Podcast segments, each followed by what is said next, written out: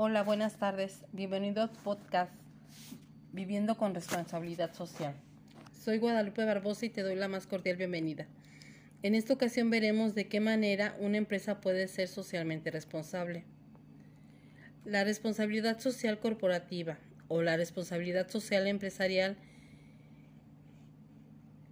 es la responsabilidad que cada organización tiene con el medio ambiente en el que se desenvuelve y con la sociedad de la que forma parte. La responsabilidad social se aplica de la siguiente manera. Es una nueva forma de dirigir las empresas en la que se tiene en cuenta el impacto que generan sus actividades tanto en sus trabajadores o grupos de interés como en el ámbito social, económico o medioambiental.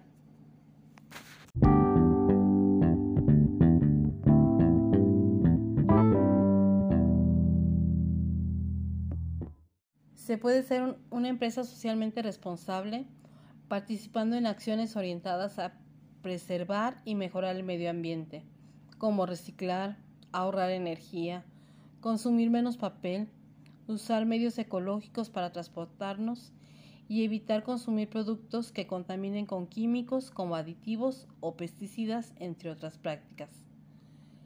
La responsabilidad social empresarial es la contribución activa y voluntaria de las empresas en el mejoramiento social, económico y ambiental. Bajo este concepto de administración se engloba un conjunto de prácticas, estrategias y sistemas de gestión empresarial que persiguen un nuevo equilibrio entre las dimensiones económica, social y ambiental. En definitiva, no es responsabilidad social empresarial todas aquellas acciones puntuales que no perduren en el tiempo y que no tengan una visión global, económica, social y medioambiental.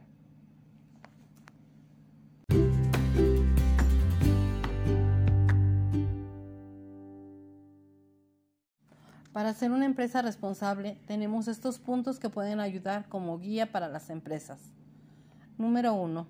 Buscar la sustentabilidad de las empresas contribuyendo al desarrollo y bienestar social de las comunidades en las que opera. Número 2. Considerar las necesidades del entorno social del negocio en la toma de decisiones y en la definición de las estrategias de la empresa, así como colaborar en su solución. Número 3.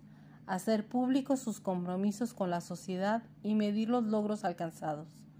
Número 4 vivir conforme a esquemas de liderazgo participativo, solidarios, de servicio y respetuosos de la dignidad humana, actuando con base en un código de ética. Número 5.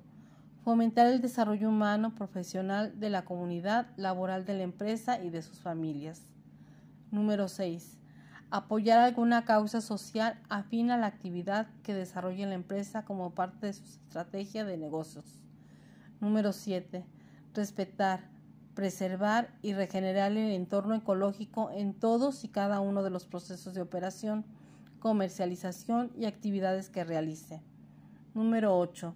Invertir todo el tiempo, talento y recursos empresariales que estén disponibles a favor de los grupos y comunidades en las que opera y de las causas sociales que ha decidido apoyar. Número 9. Participar en alianzas intersectoriales que en conjunto con las organizaciones de la sociedad civil y el gobierno le permitan contribuir corresponsablemente al bien común y atender las necesidades sociales de mayor importancia. Número 10.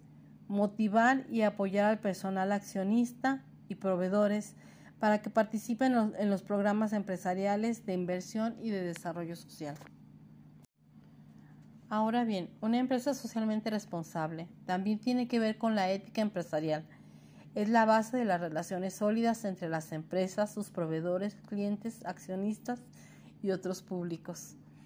Permite la interpretación, solución de controversias de acuerdo a los principios que guían la toma de decisiones, la formación y evaluación del personal y la forma en que se debe conducir el negocio. Una empresa ética y socialmente responsable debe contar con mecanismos que aseguren un trato igualitario a todos sus accionistas, así como a los terceros interesados. La gobernabilidad corporativa tiene tres dimensiones importantes. La ética la eficiencia y la responsabilidad. La imagen de la empresa depende de cómo manejan esas tres dimensiones. Fallas en su gobernabilidad implica una amenaza real para su futuro. La buena gobernabilidad es por tanto muy importante para la supervivencia de las empresas y define cómo la empresa logra sus propósitos. Tiene elementos de liderazgo, protección, ética, seguridad, visión, dirección, influencia y valores. Hay varias formas de contribuir con la localidad por parte de la empresa, desde apoyos menores a proyectos hasta apoyos que engloben un desarrollo integral. Esto último puede incluir una variedad de aspectos, tales como prácticas ambientales, políticas sobre ética, asuntos relativos al trabajo y la familia o temas de salud. Como ejemplo te mencionaremos en esta ocasión. Se seleccionó un condominio para realizar un trabajo de ecología, el cual es Puerta Natura Coto 2, ubicada en San Luis Potosí, donde se realiza una recolección ordenada, separando desechos para su reciclaje. Se contrata una empresa dedicada a la recolección industrial de residuos. Su nombre comercial es Residuox, la cual, al iniciar sus labores, dio una plática para la concientización de los beneficios para el medio ambiente de cómo una correcta separación de desechos puede beneficiar al medio ambiente y a los residentes del fraccionamiento, indicando que los desechos serán tratados de manera responsable. La empresa se compromete al hacer la devolución en dinero de las ganancias que con los desechos del reciclaje se obtengan.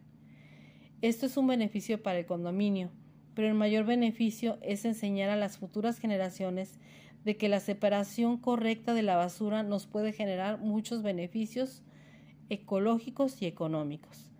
Espero que este ejemplo sea de utilidad para un mayor entendimiento de que pequeñas acciones hacen la gran diferencia. Por esta ocasión es todo. Nos veremos en los próximos programas. Agradezco tu atención.